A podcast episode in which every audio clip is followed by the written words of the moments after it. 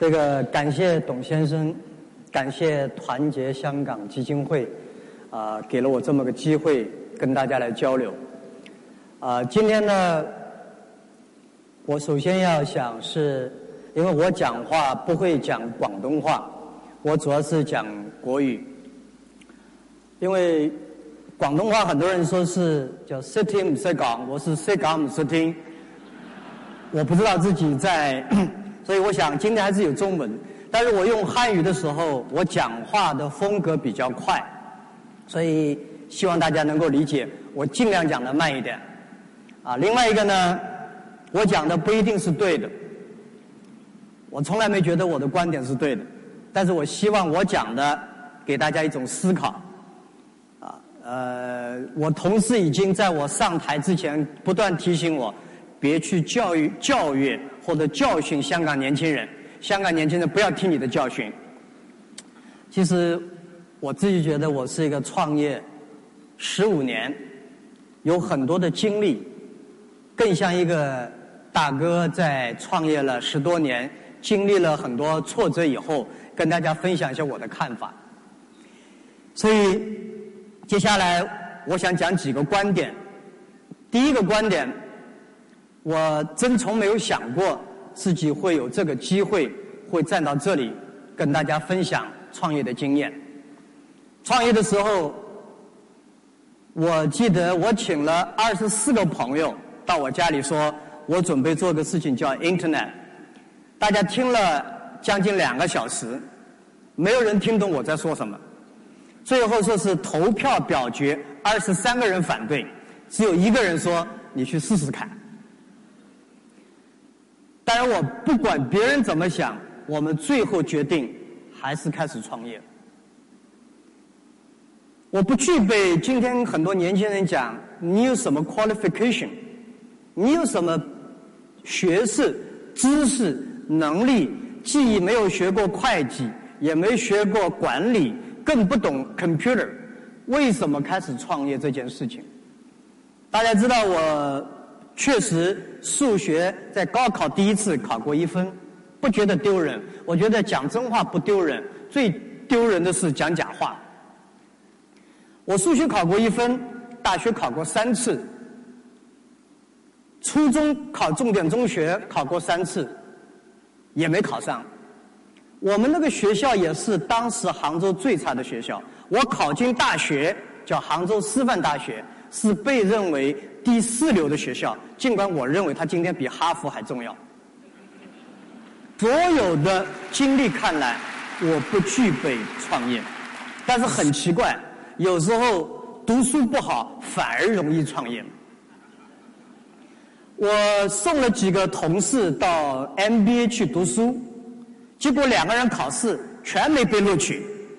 我很生气，我就给那个 MBA 的系主任打了个电话，我说为什么我送来两个人都没有被录取？他说他们数学太差，考试都没及格。我说如果考试及格，他们还会来读 MBA 吗？考试及格，他们还会去创业吗？他们可能当科学家，他们可能有很好的工作。所以我们这些人原来的很多 qualification 其实并不是那么 qualified。所以，在人们看来几乎没有可能成功的，我们走了十五年，走到今天。当然，阿里巴巴十五年，我前面还有四年做中国黄页，到外经贸部去工作了十三个月打零工。其实我们前面所犯的错误是超过大家想象的。在我家里创业的时候，我跟十八个创始人，包括我在内的十八个人讲过这一点。如果我们这些人能够成功，中国百分之八十的年轻人都能够成功，因为没有人给我们一分钱，也没有给我们有权利和地位，我们什么资源都没有。我们十八个人凑了五十万人民币，我们决定这五十万人民币大概能够坚持十二个月，如果能够 raise money 融到钱继续下去。结果我们融了，我们熬到第八个月已经没有钱了，而且没有人看好我们。我记得我跟我们 Joseph 蔡，我们副主席一起到 Silicon Valley 去 raise money，啊，去融资。我们被三十几个风险投资全部拒绝掉了，没有人说 it's a good plan，只有我们自己觉得是 good plan。啊，其实我到现在为止，我好像不写 business plan，其中一个原因就是我写的所有的 plan 都被人拒绝掉了。但是不是一个 plan 多重要，而是你坚定自己所做的这件事情很重要。其实阿里走到今天为止，很多人在讲梦想、理想、幻想是有很大差异的。梦想，每个人年轻的时候都有过。我记得有很多父母跟我讲过，他说：“马云啊，我这个孩子三天两头换梦想，今天想这个，明天想那个。”我说：“这很正常，总比没有梦想好。”我想过当解放军，我想过当警察，我甚至想过到 Kentucky Fried Chicken 去应招聘工作。二十四个人录取，就我没；二十四个人去，二十三个录取，就我没录取。当警察，五个人去，四个人录取，我没录取。所以梦想有也挺好，但是理想是什么？理想是一批人共同坚定一件事情，并且有计划、有实践。有行动，一点点把它变成现实。其实我自己觉得，阿里巴巴开做的时候，不不不是一个简简单单的梦想，更不是幻想。今天我看见很多人幻想挺多，天天想，哎呀，幻想是什么？不切实际，没有行动，总觉得别人不对。所以我自己觉得呢，如果我走过来，我们有一帮人，十几个人、十八个人在家里面。大家坚定共同的信念，说我们 promise 一起走。我那时候说五十万人民币，如果找不，如果我们失败找不到钱的话，我们十八个人一起去找工作，我相信还是有机会的。所以我觉得大家要分清楚，如果你有一个梦想，你是不是在坚持？你是不是有行动？如果你有个理想，那么你是不是一批人一起去做？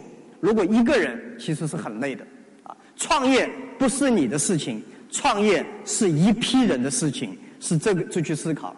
所以我今天很幸运，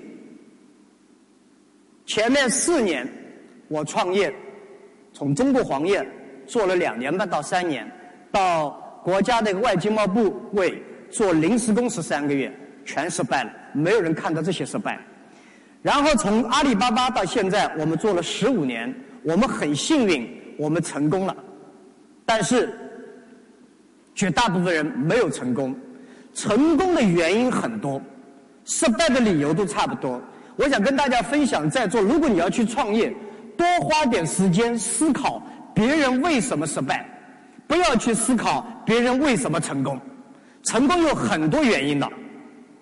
我发现我很多同事本来都很聪明，把他们送进 MBA 学习回来以后，全比较傻了。原因是什么呢？他有两件事情，我后来发现，MBA 的 case study 都是教别人张三怎么成功，李四怎么成功，王五又怎么成功。学了太多成功的事情以后，你反而不知道，你觉得自己就飘飘然。第二个呢，MB 把很多东西给固定化了。所以我自己回忆啊，在阿里巴巴成立的前三年到五年内，我每发现一个公司怎么失败的，我就会把这个公司失败的案例发给所有的同事，让大家知道这些事情要记住。别人犯这样的错误，我们也会犯。不要以为你有多聪明，人都是差不多的。所以只有避开那些经常犯的错误，你才有可能。尽管这样，阿里巴巴犯的错误绝不亚于任何一家公司。我今天这么觉得，阿里巴巴很多书讲马云怎么成功，怎么能干，阿里巴巴怎么怎么能干。其实我们这些人都不怎么能干。说心里话，我是肯定不能干。我们十八个人也不那么能干。如果能干，他们早就去其他。这些世界五百强找不到工作，我们才凑到一起的。然后也没人敢请我们，我们就只能自己安慰自己走下来，这是现实。但是我们不断去思考一个问题，坚持并且去学习别人失败的经验。所以走到今天，我们的市值，阿里巴巴这家公司变成全世界这么大的一家公司，我其实很担心。啊，我们三四年以前，大家都认为阿里巴巴很糟糕，business model 不行，这个技术不行，服务不行，产品不行，还有很多假货。反正看来都是不行。我跟同事讲，我们其实比别人想象的要好。但是今天，所有的人都认为阿里巴巴啊了不起，中国的骄傲，互联网的奇迹，这个电子商务做的那么好。其实我们远远没有别人想的那么好。我们还是一家很年轻的公司，只有十五年。十五年的成功，并不意味着你未来会成功。我们有我们在做前人没做过的事情，所以这些东西让我们要很理性的看待自己。别人说你好的时候，你要知道你没那么好；别人说你坏的时候，你也想想，其实我们还可以了，啊。所以我们就是以这样不断的调整自己的心态，走到了现在。第二个问题的第一件话，我说我没有想过我们会走到今天。说心里话，我们今天阿里巴巴的人。一定比十五年以前要能干很多，但是让我们再走一遍，同样这批人再走一遍，我们一定不会走到今天。时代过去了，我在上个礼拜面试了八个年轻人，要准备自己创业。我们成立了个大学，叫湖畔大学，培养发现企业家。这八个人，我听了两个小时以后，我心里在发虚。我想，幸好我十五年以前干，要是现在干，肯定被他们杀的片甲不留。今天的年轻人一定比我们十五年以前能干很多，只是你愿不愿意在别人都反对的时候，你能够说服自己，说服你的同行一起上路。所以，这是我第一观点。我没想过走到今天。第二个观点。我告诉大家，十五年走到现在，我根本没有想到有这么艰难，有这么多的麻烦，有这么多的痛苦。我真跟自己不止一次的讲过，要是重新来过，我愿不愿意来？我说我不来了。重新说，马云，有一天你会这么成功，但是你要付出这么多代价，你愿不愿意？我说心里话，我不愿意，这也是实话。我今天来就是跟大家讲实话，讲真话。人家说：“哦哟，我宁可付出那么代价，做成你这样多好。”其实不是那么回事。情大家看到是今天成功的时候，大家没有看到所有的错误的时候、沮丧的时候、同事闹矛盾的时候、政府找麻烦的时候，对不对？没有钱的时候，发不出工资的时候，客户不满意，要求退货的时候，其实，无论你在创业过程中你多成功，成功都是短暂的，但是付出的代价是非常大的，犯的错误是无数的。全世界的企业家都是这样。你们今天都看到他辉煌的时候，但是你一定没有看到他。背后付出的代价，我们懂得自己温暖自己，自己安慰自己。我们知道工资发不出的时候，那怎么办呢？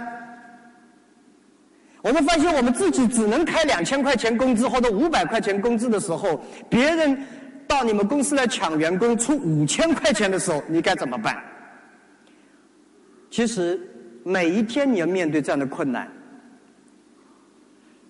一直希望自己把公司做大了，也许我就不需要有那么多麻烦。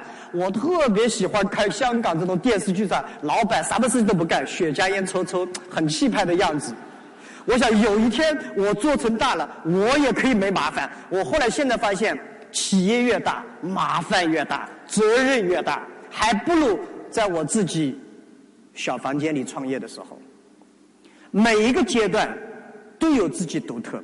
但是今天我另外来讲，又把自己想明白，能做阿里巴巴，能够给这么多人服务，能够做这样的事情，那是一种福报，是修来的。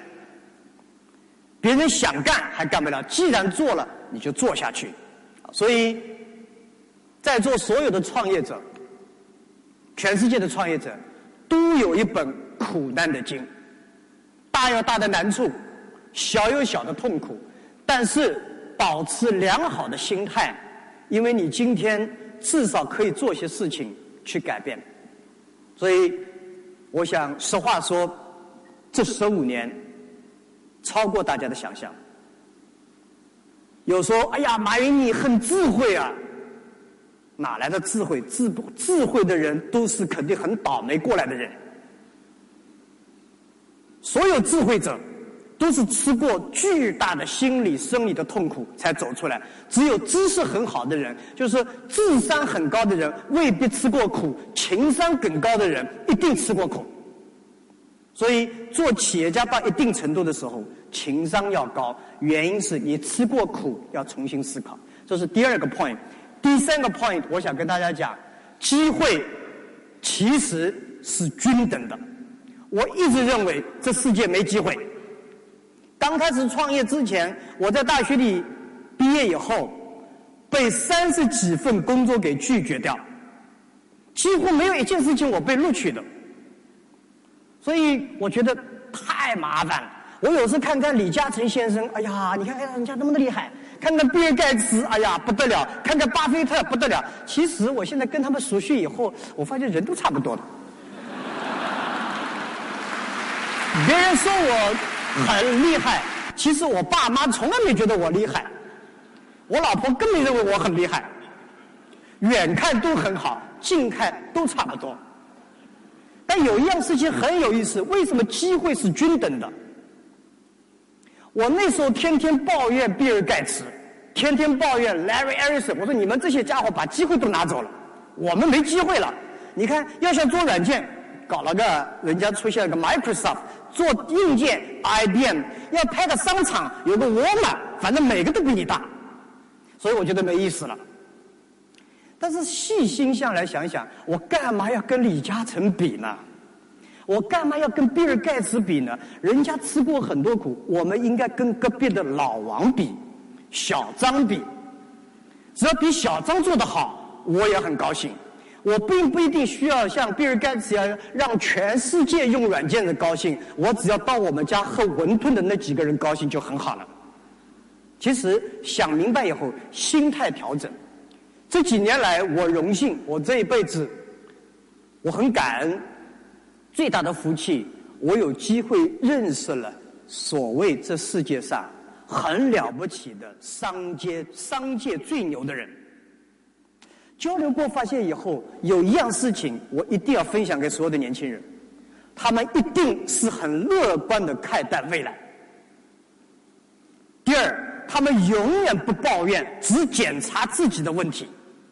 第三，他们比超越常人的坚持。没有这些素质，你是走不远的。你首先要相信乐观，不乐观的人是不可能做创业的。所以我自己觉得，我算是一个乐观主义者。我看看边上那批企业家的大佬们，都非常乐观，永远相信未来比今天好。其实人类人类社会碰上的麻烦。每一百年，每五十年，各种各样的麻烦，但人类社会永远是一年比一年好。所以，金融风暴二零零八年金融危机起来的时候，我跟很多同事讲，我说：“哎呀，这是机会啊！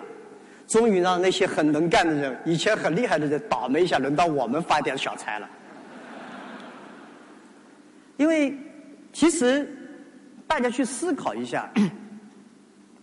很多时候，不管你愿意愿意不愿意，今天再困难，十年以后，成功的企业家一定比今天多；十年以后，有钱的人一定比今天多；十年以后，你发现很多人从来没听说过的出来的，一定比今天多。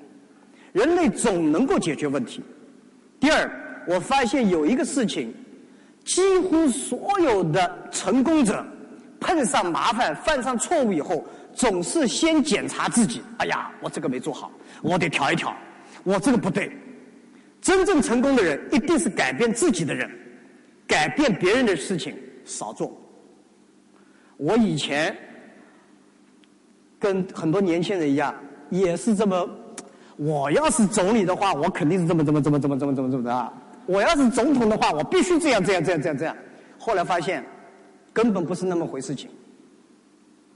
其实，改变世界的事情，留给总统、留给总理、留给主席去干；改变自己的，显得更为重要。这世界好时候有坏企业，坏的时候有好企业。所以我自己想明白这个道理，我爸想改变我将近三十年，没办法改变我。后来我自己花时间，我我都冲动过。今天你们年轻人所干的所有的事情，我都想过，都干过。你们可能香港年轻人不知道，几年前在中国大陆有一个创业节目叫《赢在中国》，啊，那个节目在中国的年轻人创业很厉害。我作为创业评委。很多年轻人其实这种酸不拉几的这种臭的主意一出来，我就说，哎，这些想法我都想过，这些错误我都犯过，因为我们犯的错误都差不多。但是很重要一点，检查自己，改变自己。第三个，少抱怨。其实，抱怨要听别人抱怨，你应该乐不很高兴。哎呀，抱怨，这家伙在抱怨，我在干活。我小时候读书读不好，一个最大的问题在哪里？我后来发现，我发现我读书成绩很好的人，天天在外面玩。我问他你怎么每天玩？他说读什么书叫玩就可以了。那我也去玩，结果人家回家是很认真的，我傻乎乎的回家还在玩。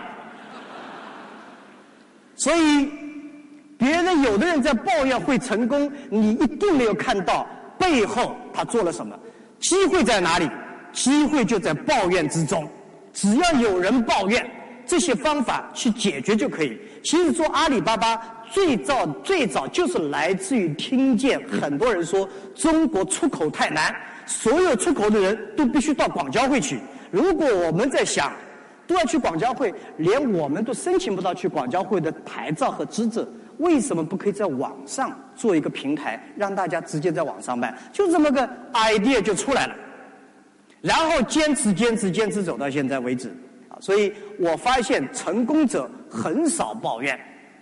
第一，成功者抱怨到一定程度，不是为自己抱怨，为同类抱怨，为同行业去改变，但是不能幻想认认真真、脚踏实地去做。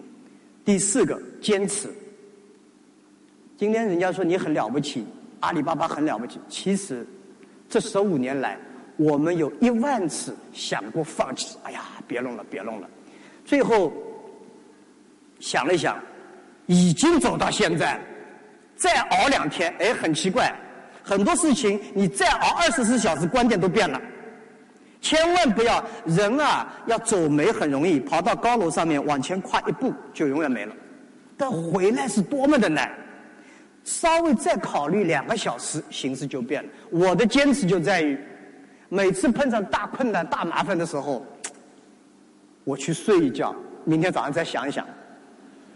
坚持有的时候就这么简单，因为有的时候冲动的时候，边上人啊一讲，然后你就脑子容易冲动，这时候离开一些。大家都说要放弃的时候，其实花两分钟想一想；大家都说要坚持的时候，再花两分钟想一想。人的脑袋是用来给自己思考的。所以我觉得这是我第三个 point，机会其实是很公平的，只是你有没有看到，只是你是怎么去做，有没有去学习那些把握机会的人，基本上是坚持了，基本上去乐观了，基本上是去思考别人。啊，第五、第四个观点，我想跟大家讲香港的机会和未来的机会。最近在中国大陆有一句话很流行，叫是“风来的时候猪都会飞”。这个猪啊，pig，你如果躲到这个很好的风口，啊，风一来，猪都会飞起来。所以很多人就天天在找风，啊，哪个机会啊碰到这个机会，哪个机会？其实风来了，猪都会飞，但风过去以后，摔死的还是猪。这些猪没有改变自己，不是创造自己猪该走的这条路，而你觉得别人成功，你想靠一个机会是不能行。还有一批人是真正的猪，机会走过他都没看见。再有一些人是机会到了手上变成了灾难。今天我个人觉得，香港很多今天下午也朋友问我，那你看看我们香港有还这个需年轻人还要需要什么样的技能才可以创业？说心里话，我来香港机会比较多。我跟香港的很多年轻人交流，我们前段时间有很多香港年轻人到阿里巴巴去实习，跟他们交流的过程中，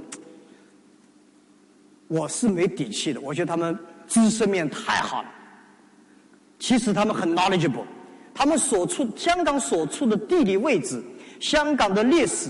香港对这个整个全球化所处在这个位置上面，金融和法治以及所有大学里面的完善教育，我认为中国大陆目前要具备这样素质的学生并不多。实事求是来讲，只是香港今天年轻人问敢不敢往前跨一步？机会，今天大家说我们没机会了。今天香港的麻烦，全世界都有，欧洲没这个麻烦。美国没这个麻烦，还是日本没这个麻烦，还是大陆没这个麻烦？麻烦都在，而且我发现，我有我我我那时候也有这个麻烦，我爸有他的麻烦，我也有他的麻烦。每个 generation 都有麻烦，每个国家和地区都有麻烦，尤其是现在。请问，哪个成功的企业今天敢说他没麻烦？我前两天麻烦还没过去呢，对不对？难道看到麻烦你就跑了？看到麻烦你骂你骂谁去呢？还得自己去解决。很多人在抱怨的时候，静下心来思考，思考一下：我该继续抱怨下去，还是我应该改变自己？香港的机会，我自己觉得。我我不是来安慰大家的啊，我也没这个能力安慰大家。我只是告诉大家，今天一定比我十五年前有机会。整个社会在发生巨大的变化，整个互联网时代、数据时代仅仅刚刚开始。这个社会正在从 IT 向 DT 时代的转移。我可能不想，我不是个学者，我也不是个经济学家。但是我试图用一个观点来讲，未来三十年人类社会的机会。第一次工业革命以英国的蒸汽机发明，实际上它释放了人的体能、人的肌肉力量、腿的力量，所以英国把握了这个机会，迅速崛起，英国迅速变成机械化。第一次工命工业革命诞生了大量的工厂。英国打败了西班牙，打败了荷兰，迅速崛起。第二次工业革命，以电为主的美国，迅速又崛起，迅速变成了制造业的规模化、标准化、流水线、供应链管理，IT 诞生了强大的公司机制，还是释放人的体能。但是我们现在很多人在问这个问题。高科技每次技术革命是消灭了就业还是创造了就业？其实每次第一次工业革命和第二次工业工业革命都创造了无数新型的就业。这次以 IT Internet 为主的是彻底释放人的脑袋。你去想，释放人的体能都搞了将近两百年，释放的脑袋都还没开始。以前如果是个制造的年代。今天是一个创造的年代，今天你必须掌握。今天香港年轻人记住，你今天懂的是你爸根本就没听说过的东西。我父亲跟我辩论了很多时候，我后来发现，我跟我的孩子错了，我老是指导孩子要这样要那样。其实我后来发现，今天的年轻人懂得比我们多，其实他不愿意跟我争论而已，这是现实。今天在座的很多，除了我们的人生阅历和经历比年轻人好以外，请大家有几，我们当然有很了不起的人，但是绝大部分的老年人是不如年轻人的知识结构的。Internet，我估计你昨天再牛，也基本上虚脱了一半，对不对？IT 的革命、数据时代的变革、新型制造业，所有这一切的变化，所以我们一直以为没有机会了。但是呢，谁会想过，在中国会诞生像腾讯这样的公司，在中国会诞生像百度这样的公司，中国会诞生像小米这样的公司，中国会诞生像淘宝这样的公司？出现 IBM 的时候，我想完了，这个世界估计没有人帮出了一个啊，为 Microsoft 出现 Microsoft 的以后，我们觉得根本就不可能了。来了个 Netscape，我们觉得 Netscape 不得了吧？光来了个马雅虎，雅虎以后我们觉得互联网应该没有了。来了个谷歌，谷歌以后我们认为应该没有了。来了个 Amazon、eBay，Amazon、eBay 以后来了个 Facebook，Facebook 以后来了个阿里巴巴。阿里巴巴以后。一定会有更多的公司层出不穷，只是你愿不愿意把你的理想变成现实？你愿不愿意找到一批跟你共同有想法的人，并且把它变成实际的行动，一步步的推进？所有成功的人都这么走过。你如果想成功，如果你想买得起房子，你也得这么去走。不是可以呼吁。呐喊可以呐喊出一套房子的，一定是改变自己，改变别人之艰难。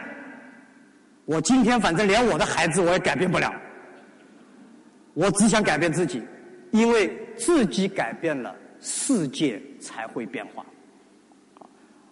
最后讲一个跟这个创业没关系的故事，我讲一个，当年日本发生大地震，同时云南发生地震。我在公司里面，我们希望员工捐款，我们自己先捐。阿里巴巴给，好像云南捐了三百万人民币，给日本捐了三百万人民币。哎呀，我们的我们公司内部的内网争论一塌糊涂，说为什么给日本捐钱啊？啊，云南是不是捐少了？日本跟韩国哦不的云南为什么一样？争论不休。希望有的人希望捐，有的人不希望捐。然后我给大家讲，第一。你捐款和不捐款都是对的。第二，你我们今天捐三百万人民币给任何人，你捐三十块或者三百块，捐任何人都不能改变灾区的状况。你捐钱是你改变了自己，是你的一个行动改变了你，因为你的变化，这世界才会变化。所以我觉得。如果你真的想创业，行动起来。我看了太多年轻人是晚上想想千条路，早上起来走原路。无数的人劝我不要这样，不要那样，你这样会闯祸，那样会惹麻烦。我在想，十五年我的麻烦已经够多了，我也不在乎再多惹一点麻烦。每个人。创业就是一定改变昨天的状态，所以我也想讲这样：百分之九十五创业者死掉就失败了，你连听都没听说；百分之五的人创业，你是看着他死的啊下来。只有百分之一的人能够成功，而这百分之一的成功的人，一定有个很强的团队。他们互相支持，共同努力，他们乐观，他们改变自己，而你，我可以告诉你，你一定必须做那样，否则你会死在九色虎没有看见的地方。所以，如果你自己不想当老板，找到一个好的创业老板，比方说像阿里巴巴这样的公司，啊，所以欢迎大家。多问题交流，接下来的时间我们来一个交流，好不好？感谢大家。明天会继续播出他的演讲后半部分。今天本次会有王毕的出现。